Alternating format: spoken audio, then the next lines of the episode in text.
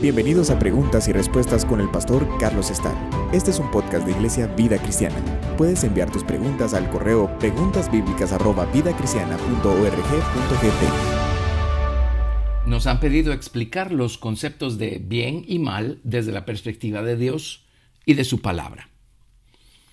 Espero en lo breve del tiempo y de este espacio con el que contamos hacerle suficiente justicia a, a la respuesta que tiene esta pregunta o esta petición que nos han hecho, porque el concepto del bien y del mal eso es algo enorme. Depende de la, eh, la dimensión en la que lo estemos viendo o el nivel al que lo estemos viendo operar. Empecemos por el principio y vámonos a Génesis capítulo 2.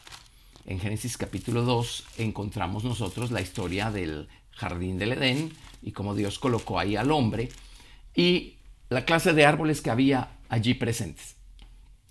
Dice, y Jehová Dios plantó un huerto en Edén al oriente y puso allí al hombre que había formado. Y Jehová Dios hizo nacer de la tierra todo árbol delicioso a la vista y bueno para comer. También el árbol de la vida en medio del huerto y el árbol de la ciencia del bien y del mal. Si estamos leyendo bien, el árbol de la vida y el árbol de la ciencia del bien y del mal eran también deliciosos a la vista y buenos para comer. Pero Dios dio instrucciones claras y precisas. En Génesis 2.16, y mandó Jehová Dios al hombre diciendo, de todo árbol del huerto podrás comer. Y en el idioma hebreo dice, comiendo comerás. En otras palabras, podrás comer liberalmente. Sírvete todo lo que quieras de todos los árboles, incluyendo el árbol de la vida. Pero en el verso 17 dice, más del árbol de la ciencia o del conocimiento del bien y del mal, no comerás, porque el día que de él comieres, ciertamente morirás. Y el principio acá es que el hombre debía comer primero de todos los demás árboles y del árbol de la vida, o del árbol de la sabiduría, o del árbol de Jesucristo, el Hijo de Dios, para entonces poder conocer estos dos lados que hay en Dios, el bien y el mal puesto que el hombre no comió de todos los demás árboles del huerto y no comió del árbol de la vida, el hombre se fue directo a buscar adquirir este conocimiento, este entendimiento. Y es el conocimiento de esto lo que eh, le produjo muerte. Bueno, fue la desobediencia la que le produjo muerte, fue el salirse de la voluntad de Dios, fue el darle la espalda a los uh, preceptos que Dios había establecido, a la sabiduría con la que Dios le había hablado, a la luz con la que Dios vino eh, eh, a hablarle. Fue darle la espalda a todo esto lo que le produjo la muerte, fue su rebelión la que le produjo la muerte. Y por supuesto no hubiera habido rebelión si no hubiera habido serpiente metida en el corazón y en la voluntad de humanos. Así es que la serpiente se metió al corazón y el hombre eh, desobedeció. El hecho es que en Dios están estos dos lados, el bien y el mal. Gracias al pecado original de los hombres, eh, los hombres ni entendemos ni sabemos manejar ninguno de los dos lados. Pero a través de Jesucristo llegamos a entenderlos y llegamos a saber manejarlos, a, a, conocer y a entender por qué existen estos dos lados, por qué son necesarios estos dos lados y por qué sí, Dios es Dios de estos dos lados. Em, muchos cristianos llegan al punto de decir, si duele, no puede ser Dios, tiene que ser el diablo. Si duele, tiene que haber pecado y por eso duele. Bueno, ese es un grave error, pero esa, esa equivocación se la debemos nosotros al primer Adán y al pecado con el que todos nosotros nacimos. Examinemos esto del bien y del mal. Ahora, eh, separemos el eh, pecado de la palabra mal porque asumimos mal igual pecado, por eso no nos hace sentido el árbol de la ciencia del bien y del mal, y no nos hace sentido que sea Dios mismo este árbol de la ciencia del bien y del mal. Así es que hagamos a un lado la palabra pecado, porque mal no es igual a pecado. Bien y mal es otra manera de decir placer y dolor. Así es que dolor no es igual pecado, igual. Eh, eh, divorciemos al diablo de este concepto de dolor o de mal. Otra manera de ver el bien y el mal es día y noche. Otra manera de ver el bien y el mal es montes y valles. Otra manera de ver el bien y el mal es un día soleado y un día lluvioso. O placer y dolor. O exaltación y humildad. Todo eso es de Dios, es necesario. Dios lo hizo. Así es que hagamos a un lado al diablo porque el diablo no tiene nada que ver con esto. El diablo lo que hace es corromper, tergiversar y llenarnos a nosotros de ignorancia y de tinieblas para terminar acusando a Dios de manera injusta e ignorante y no poder ver a Dios que está buscando darse a conocer a nosotros también cuando estamos experimentando algún tipo de calamidad o algún tipo de dolor. El bien y el mal operan en diferentes niveles, así es que tenemos que mencionarlos. Pero ampliemos un poquito más el concepto antes de mencionarlos. Eh, por ejemplo, en el libro de Eclesiastés, veamos lo que dice. En Eclesiastés capítulo 7, a partir del verso 14. En el día del bien, goza del bien. Y en el día de la adversidad, considera. Dios hizo tanto lo uno como lo otro, a fin de que el hombre nada halle después de él. Y la palabra traducida como adversidad en Eclesiastés 7:14 es la palabra mal. Ra significa calamidad, aflicción, miseria, dolor. Dice Dios hizo tanto lo uno como lo otro, a fin de que el hombre nada halle después de él. Si Dios es Dios solo en un lado de esa balanza, pero Él no es Dios del otro lado de la balanza, entonces Dios tiene un rival, Dios, hay otro Dios por allí que rivaliza con Dios y es el dueño de ese otro lado de la balanza o de ese otro eh, mundo, digamos. Y eso es imposible. Es Dios quien hizo ambos el bien y el mal, o el placer y el dolor, porque ambos son necesarios para que conozcamos a Dios de una manera completa y para nuestra formación, nuestro perfeccionamiento y nuestra madurez espirituales. Los padres, por ejemplo, aman a sus hijos con todo su corazón y buscan el bien de sus hijos, así es que buscan formarlos de la mejor manera. Un padre que está formando bien a sus hijos sabe que hay momentos en donde las ah, acciones eh, de los hijos necesitan ser reprendidas o castigadas cuando el padre ha cumplido con instruir a, sus hijos y decirles, no hagas aquello, porque entonces estas van a ser las consecuencias. No hagas aquello, porque vas a provocarte dolor. Cuando el hijo lo hace y, provoca dolor, provoca alguna catástrofe, el padre va a reprender a su hijo, el padre va a castigar a su hijo. Y no lo va a castigar porque le dolió, eh, o porque cosechó el fruto de lo que hizo, lo va a castigar por su desobediencia. El padre estaba buscando guardar a su hijo, eh, preservarlo, evitarle ese dolor. Pero también el padre no sería sabio si vive siempre buscando evitarle dolor a sus hijos. El dolor es necesario para que aprendamos nuestras lecciones. Y la reprensión es necesaria para que aprendamos nosotros nuestras lecciones espirituales y morales también y crezcamos como personas eh, de bien, como personas bien eh, instruidas, personas bien balanceadas. Los padres que no corrigen a sus hijos no aman a sus hijos porque no están buscando formarlos de la manera eh, más equitativa y más sabia. En Hebreos capítulo 12 se nos dice, Hijo mío, no menosprecies la disciplina del Señor ni desmayes cuando eres reprendido por Él, porque el Señor al que ama disciplina y azota a todo el que recibe por hijo. Si soportáis la disciplina, Dios os trata como a hijos, porque qué hijo es aquel a quien su padre no disciplina. Pero si se os deja sin disciplina, de la cual todos han sido participantes, entonces sois bastardos y no hijos.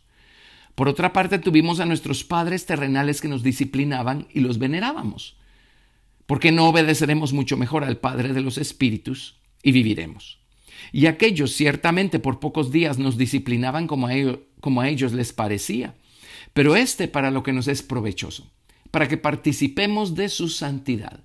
Es verdad que ninguna disciplina al presente parece ser causa de gozo, sino de tristeza, pero después da fruto apacible de justicia a los que en ella han sido ejercitados. Qué gran exhortación la que nos hace aquí el, Señor a través del libro de Hebreos, capítulo 12. La disciplina produce dolor, pero en términos generales el padre está buscando el bien de su hijo. Así es que aquí vemos nosotros este balance siendo aplicado en casa, en la formación de los hijos. Placer y dolor. Hay recompensa para las cosas bien hechas y hay dolor para la desobediencia. Hay disciplina cuando es necesario aplicar la disciplina. Así es que en términos generales aquí lo vemos. No podemos escaparnos del dolor, necesitamos el dolor. Y si nuestros padres terrenales tienen esa clase de sabiduría, ¿cuánto más nuestro Padre que está en los cielos? Así es que Dios hizo tanto el bien como la adversidad, o el placer y el dolor, porque Dios está detrás de ambos lados de esa balanza para ayudarnos a conocerlo, para ayudarnos a crecer. Tenemos que entender que Dios es una persona justa, recta, balanceada, una persona ecuánime, Él tiene principios de operación. Eh, y él mismo no va a estar permitiendo que violemos sus principios buscando darse a conocer a nosotros de esa manera.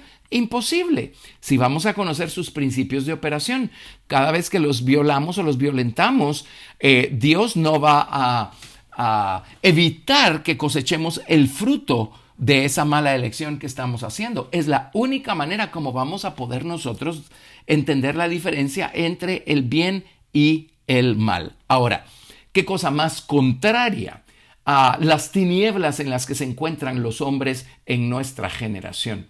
Hoy en día con el relativismo cada vez más está desapareciendo la diferencia o los límites entre el bien y el mal, o el lado del placer y el lado del dolor. Eh, así es que hoy más que nunca necesitamos entender estos conceptos para poder conocer a Dios. Nuevamente en Eclesiastés dice, Dios hizo tanto lo uno como lo otro, a fin de que el hombre nada halle después de él o afuera de Dios. Afuera de Dios no hay respuestas y Dios está detrás tanto del placer como del dolor o detrás del bien como del mal, buscando ayudarnos a crecer, a madurar y a conocerlo de la manera más completa como podamos conocerlo. En el libro de Job, capítulo 2, a partir del eh, verso 9, encontramos que Job ya fue tocado eh, eh, con calamidades, ya fue visitado con tremendas calamidades. Y si estamos familiarizados con toda la historia, Dios estuvo detrás todo el tiempo, no para destruir a Job, sino para edificar todavía más la estatura espiritual de Job y para librar a Job de una actitud muy negativa que Job tenía en su interior, eh, tan profunda, eh, Job no tenía conciencia de estas actitudes. Eh, si hubieran permanecido allí, Job nunca hubiera terminado siendo la calidad de persona que Dios lo llevó a ser. Así es que Dios tenía que lidiar con esto y aunque Job no estuviera consciente de estas actitudes, Dios sí.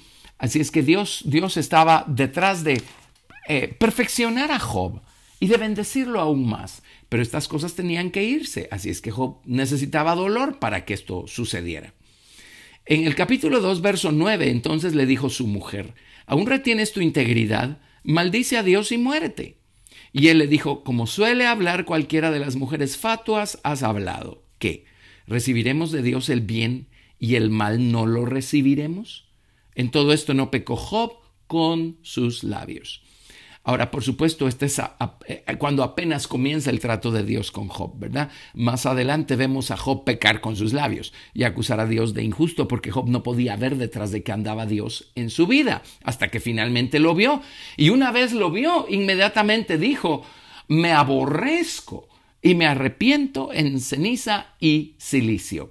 Es todo lo que Dios estaba esperando escuchar para sanar a Job y para levantarlo y para restituirle al doble todo lo que Job había tenido al principio y había eh, eh, sido necesario que perdiera. Y todo el trato de Dios con Job, hay personas que creen que esto duró años y no es cierto, debe haber durado algunos meses nada más. Bueno, pero el hecho es que Job conocía esto muy bien, dijo, recibiremos de Dios el bien y el mal no lo recibiremos. En otras palabras, si todo es placentero y muy bonito y estamos siendo bendecidos y estamos prosperando, vamos a alabar a Dios, pero cuando estemos pasando por calamidad, entonces vamos a blasfemar en contra de Dios. De ninguna manera, dijo Job. Job ya tenía suficiente eh, eh, experiencia en caminar con Dios, suficiente madurez espiritual para entender esto. Y esa fue la respuesta que le dio a su esposa en esta ocasión. Vámonos ahora al libro de Lamentaciones, capítulo 3. Lamentaciones lo escribió el profeta Jeremías y a Jeremías le tocó ver la destrucción de Jerusalén por mano de los caldeos, después que Dios envió a uno tras otro, tras otro, tras otro, profetas suyos, con el mensaje de arrepiéntanse, porque si no van a ser eh, eh, castigados. Bueno, no se arrepintieron, no se volvieron de sus malos caminos, Muchas veces no entendemos el grado de corrupción al que cayeron los eh, israelitas, de acuerdo a lo que leemos en la palabra de Dios y en esos tiempos. Pero Dios terminó llamándoles Sodoma y Gomorra. Así es que eso básicamente nos da una idea del nivel de eh, degeneración moral y por supuesto espiritual en el que se encontraba la nación de Israel. Y Dios en su infinita misericordia una y otra vez se los advirtió, pero no quisieron escuchar. Así es que Dios tuvo que eh, reprenderlos duramente. En Lamentaciones capítulo 3, verso 37 dice, ¿quién será aquel que diga que sucedió algo que el Señor no mandó? De la boca del Altísimo no sale lo malo y lo bueno. ¿Por qué se lamenta el hombre viviente? Lamentese el hombre en su pecado. Y dice, escudriñemos nuestros caminos y busquemos y volvámonos a Jehová. Levantemos nuestros corazones y manos a Dios en los cielos. Nosotros nos hemos revelado y fuimos desleales. Tú no perdonaste, desplegaste la ira y nos perseguiste, mataste y no perdonaste. Y continúa hablando acá Jeremías. Pero dice, ¿quién será aquel que diga que sucedió algo que el Señor no mandó? De la boca del Altísimo no sale lo malo y lo bueno o el placer, el dolor y el placer. Es obvio que eh, toda esta ira, todo este castigo que vino sobre Judá y sobre la ciudad de Jerusalén, eh, fueron enviados por Dios, no sin haber Dios suplicado a la nación de Israel, a Judá, a Jerusalén, que se arrepintieran y que se volvieran de sus malos caminos. Ya con estas citas y estos ejemplos hemos visto que Dios opera a diferentes niveles, así es que en un momento vamos a mencionarlos. Pero sigamos enriqueciendo un poco más nuestro entendimiento de esto, yéndonos ahora al libro de Isaías. Isaías capítulo 45 a partir del verso 5. Y leemos lo siguiente. Yo soy Jehová y ninguno más hay. No hay Dios fuera de mí. Yo te ceñiré aunque tú no me conociste. Entre paréntesis está hablándole a Ciro, ¿verdad? El, el rey persa. Bueno, sigo leyendo para que se sepa desde el nacimiento del sol y hasta donde se pone que no hay más que yo. Yo Jehová y ninguno más que yo, que formo la luz y creo las tinieblas, que hago la paz y creo la adversidad. La palabra adversidad aquí es ra, es la misma palabra que significa miseria, aflicción eh, o lo malo. Y luego dice, yo Jehová soy el que hago todo esto. Ahora, en Dios no hay tinieblas y en Dios no hay maldad. No nos equivoquemos con esto. Dios es luz y en Él no hay ninguna tinieblas. Ahora, este versículo en Isaías 45, verso 7 es vitalmente importante, porque este versículo claramente nos dice que estas tinieblas son algo que Dios creó. En Dios no hay, en su esencia, en su naturaleza, no hay tinieblas, no hay maldad. Por supuesto, son cosas que Dios creó.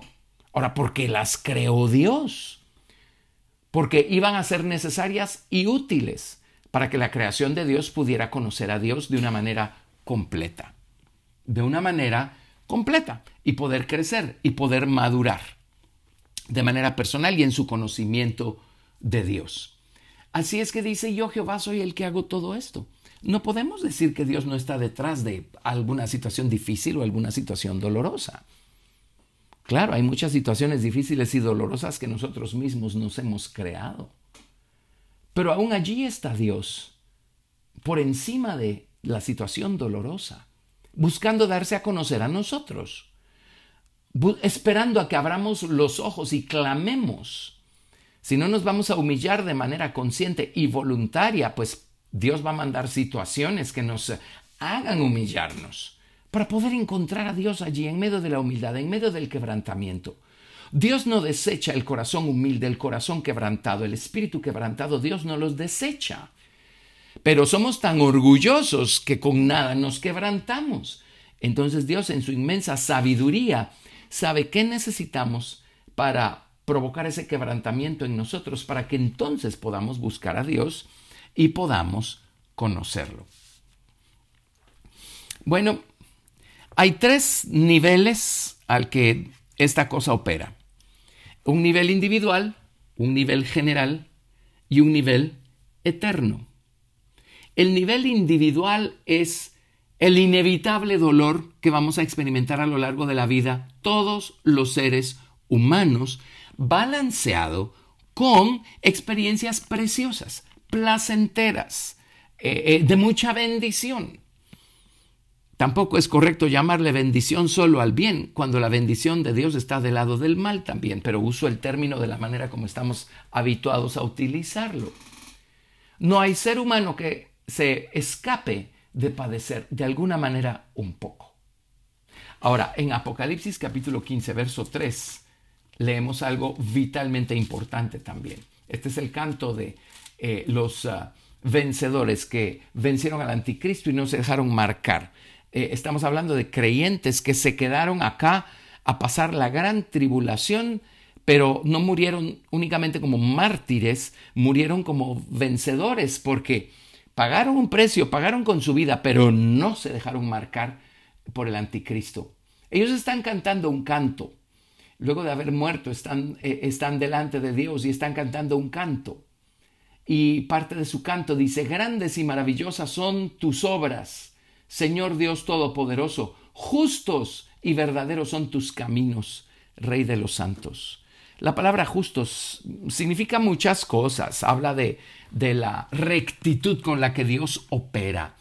Habla de, de la manera como Dios ejecuta sus juicios en la misma medida y en la misma proporción que la ofensa cometida. Nunca más y nunca menos. Ahora, esto significa equitativo. La palabra justos es equitativo. Y equitativo significa también balanceado. Balanceado. Los caminos de Dios son balanceados. Este balance lo vemos de muchas maneras, pero una de las maneras como entendemos el balance que hay en los caminos de Dios es eh, viendo hacia atrás nuestras propias experiencias de vida y, recordando que en nuestra vida ha habido una balanza perfecta entre placer y dolor. Hemos eh, experimentado cosas muy hermosas y hemos experimentado cosas muy dolorosas. Ha sido un balance. No podemos decir que todo ha sido dolor y tampoco podemos justamente decir que todo ha sido placer. Estaríamos engañándonos a nosotros mismos o no queremos admitir o no queremos ver con claridad, no queremos abrir los ojos. Es un balance entre placer y dolor. Y algo que confunde a los cristianos, especialmente si no entendemos estas cosas. Cuando le entregamos nuestra vida al Señor Jesucristo y empezamos a, agradarlo y a hacer su voluntad y todo aquello, muchas veces nos confundimos cuando descubrimos que seguimos enfrentando esta balanza de placer y dolor. Pero esta balanza no se ha ido a ningún lado. Define, describe los caminos de Dios. Así es que como cristianos tampoco nos vamos a escapar del dolor. ¿Por qué? Pues ya lo leímos en Hebreos. Dios sigue siendo nuestro Padre, fiel, sabio y bueno y sabe que necesitamos ser disciplinados de vez en cuando. Sabe que todavía hay cosas en nuestro corazón de las que necesitamos ser librados, como en el caso de Job. Job era creyente, él era perfecto, recto, temeroso de Dios y apartado del mal. Pero él necesitaba un poco de dolor. Eh, ahora él es una persona muy especial en los libros de Dios. A él el profeta Jeremías lo pone a la par de Noé, a la par del profeta Daniel.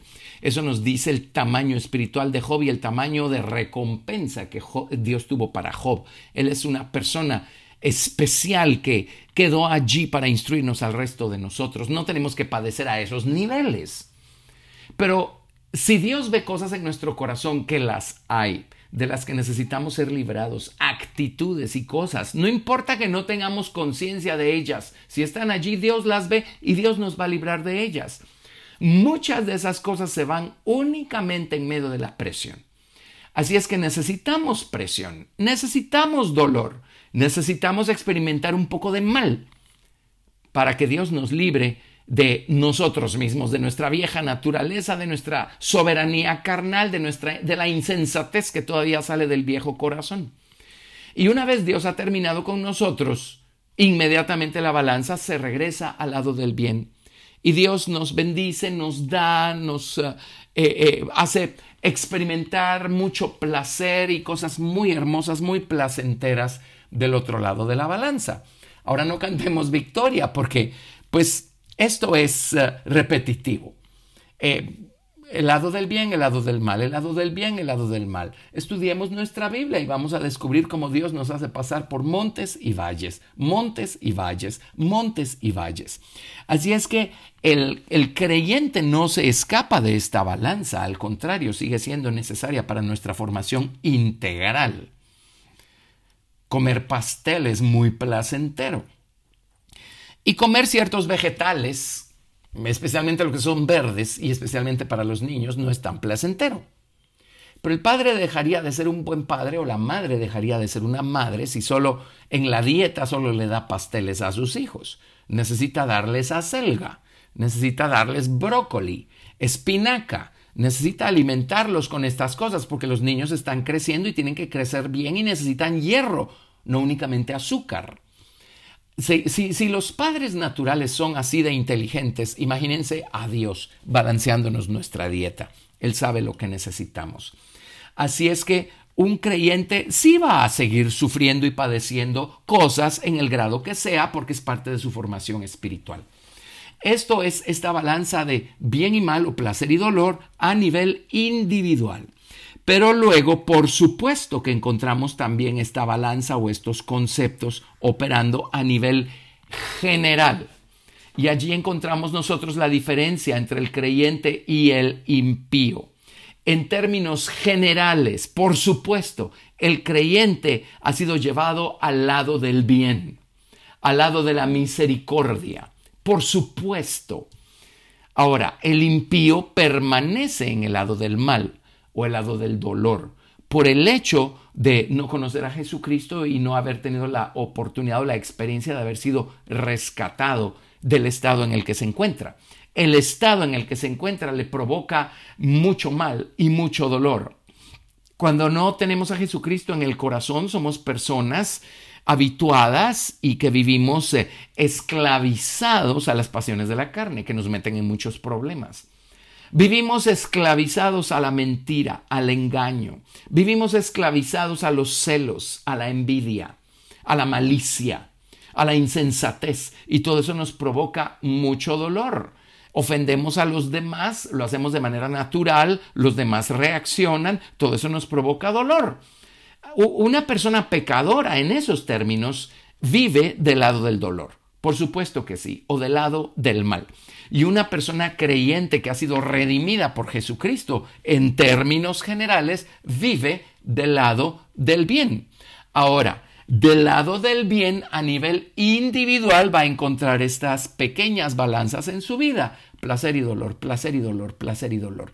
Pero en términos generales está del lado del bien. Por eso el final para un creyente es bueno, es el bien.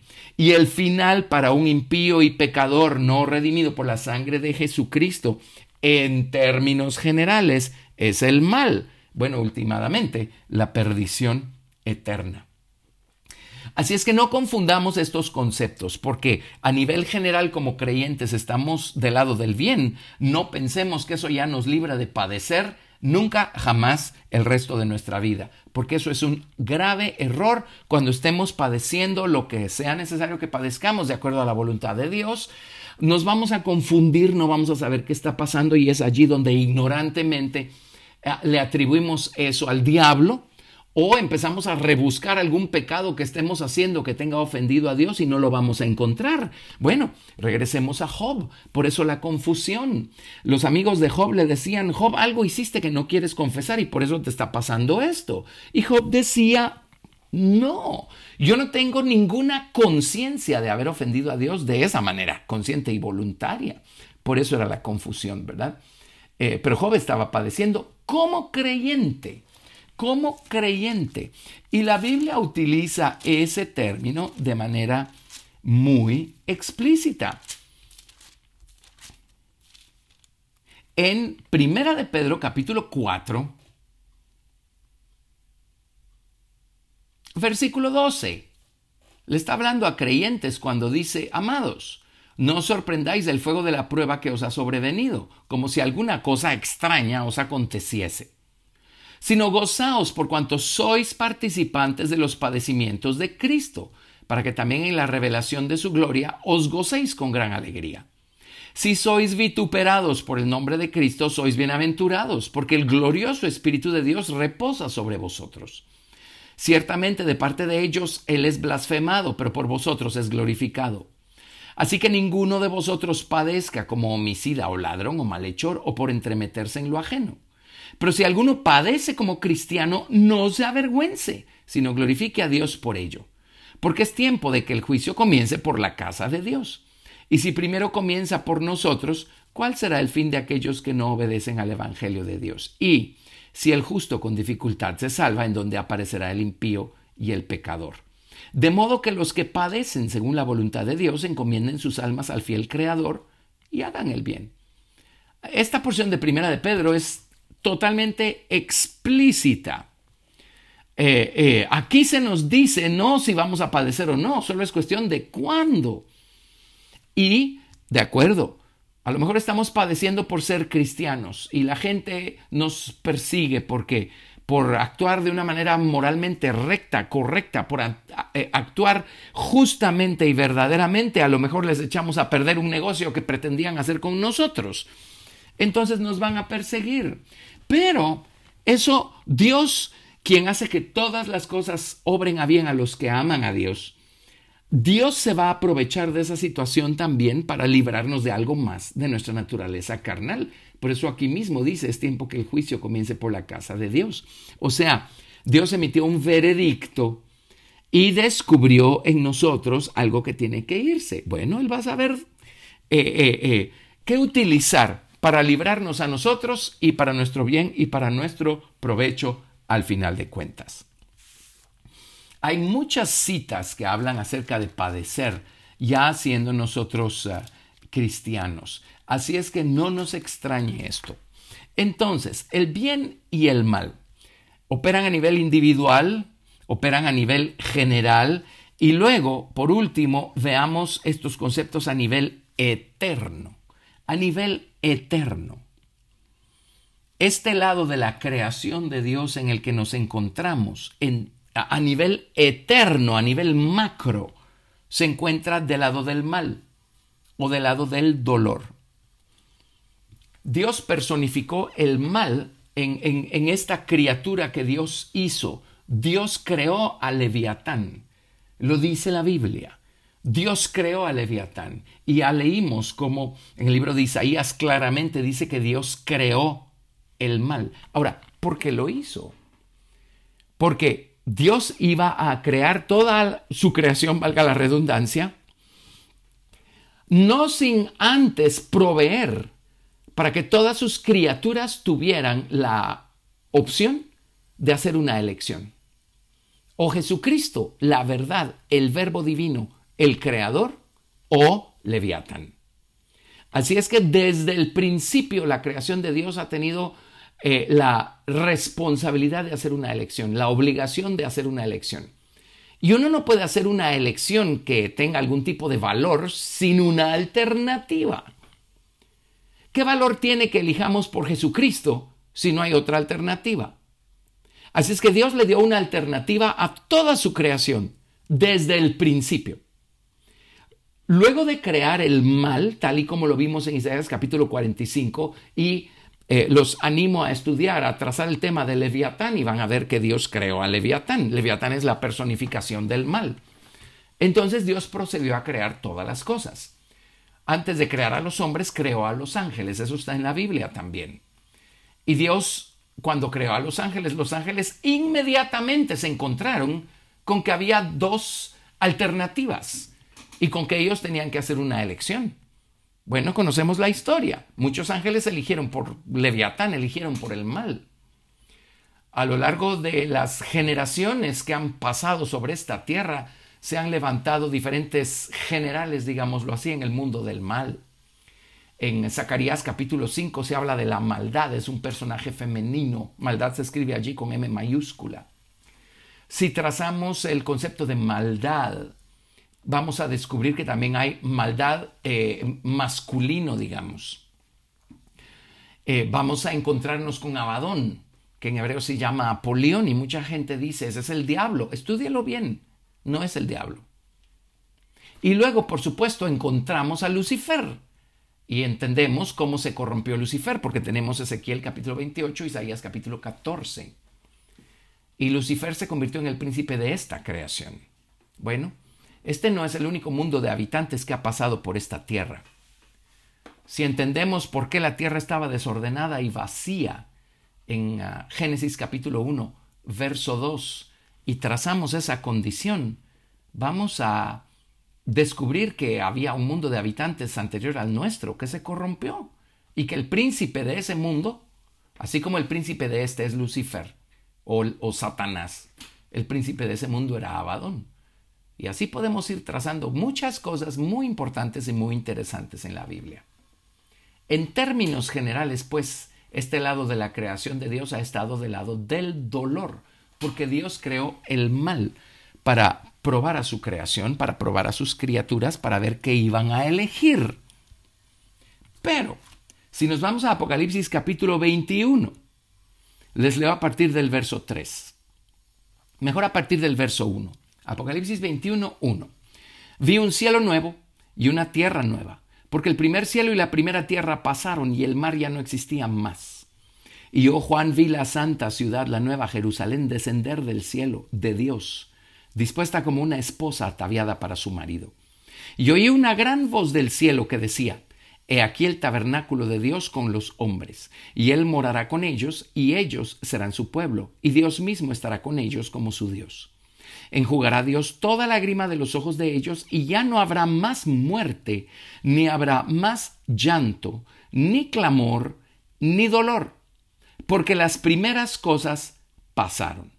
Y el que estaba sentado en el trono dijo, He aquí, yo hago nuevas todas las cosas. Y me dijo, escribe, porque estas palabras son fieles y verdaderas. Cuando Dios haya terminado su trato con, con esta generación nuestra, este mundo nuestro en el que nos encontramos, allí habrá cesado eh, eh, el, la operación de Dios de este lado de la balanza que se llama dolor o mal, en el que este mundo ha estado en término a nivel macro, a nivel eterno. Pero, pensemos, si no hubiera habido mal, no hubiera habido pecado. Si no hubiera habido pecado, el hombre no hubiera necesitado de redención. Si el hombre no hubiera necesitado de redención, Dios no hubiera podido revelar este lado de sí mismo, que es el lado más maravilloso que hay. Se llama Jehová es salvación o Jesucristo. Dios nunca nos hubiera podido dar a Jesús. No hubiera habido espacio para ello, no hubiera habido necesidad de revelar a Jesús. Y miren qué maravillosa es la vida con Jesucristo y qué maravilloso es eh, haber estado perdidos y hoy ser salvos y tener ese punto de comparación para explotar en gratitud y en alabanza. Ahora, cuando todo haya, haya, sido dicho y hecho y todo de este lado de la creación de Dios haya concluido y Dios haga nuevas todas las cosas, Dios va a pasar a toda su creación a este otro lado de la balanza, el lado del bien o el lado del placer. Y Dios tiene mundos que va a crear en el futuro. Ahora, esto será del lado del placer porque ya leímos, ya no va a haber más dolor, ya no va a haber más llanto, más muerte, más clamor, porque las primeras cosas pasaron. Ya no va a haber nada de esto. Ahora, ¿cómo va a ser revelado Jesús a esos mundos que Dios va a hacer en el futuro? Si allí no va a haber pecado ni nada de eso. El Salmo 102, verso 18 dice, se escribirá esto para la generación venidera, y el pueblo que está por nacer alabará a Ja. Eh, realmente la traducción más fiel aquí es el pueblo que será creado alabará a Ja. En la Reina Valera 1909 dice, el pueblo que será criado alabará a Ja. La palabra hebrea es bara y es la misma palabra que se usa en Génesis 1.1. En el principio creó Dios los cielos y la tierra. Así es que aquí dice que hay pueblos que están por ser creados. Van a alabar a Ja. Si, si, leen el contexto, si leen el Salmo 102, el Salmo 102, 102 comienza con el clamor de, del salmista que está sufriendo. Miren el título del Salmo 102. Oración del que sufre cuando está angustiado y delante de Jehová derrama su lamento. Así es que en el verso 18 dice, se escribirá esto para la generación venidera. ¿Esto qué? Bueno, eh, testimonio de gente que ha sufrido gente que ha padecido dolor, gente que ha estado angustiada y clamó a Dios. Y como Dios respondió, como Jesucristo les fue revelado. Estos pueblos que serán creados, dice, alabarán a Ja. ¿Cómo? ¿Cómo van a poder alabar a Jehová es salvación si no necesitarán de salvación? Bueno, obviamente será a través del testimonio que salga de este mundo nuestro en el que nosotros estamos. Es a través del testimonio que va a salir de este lado de la creación de Dios que aquel lado de la creación de Dios va a conocer a Jesús y van a alabar a Ja. En Efesios capítulo 2,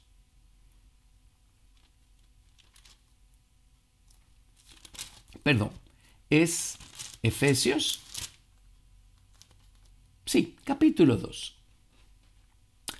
Les leo desde el verso 1 y Él os dio vida a vosotros cuando estabais muertos en vuestros delitos y pecados, en los cuales anduvisteis en otro tiempo, siguiendo la corriente de este mundo, conforme al príncipe de la potestad del aire, el espíritu que ahora opera en los hijos de desobediencia, entre los cuales todos, también todos nosotros vivimos en otro tiempo, en los deseos de nuestra carne, haciendo la voluntad de la carne y de los pensamientos.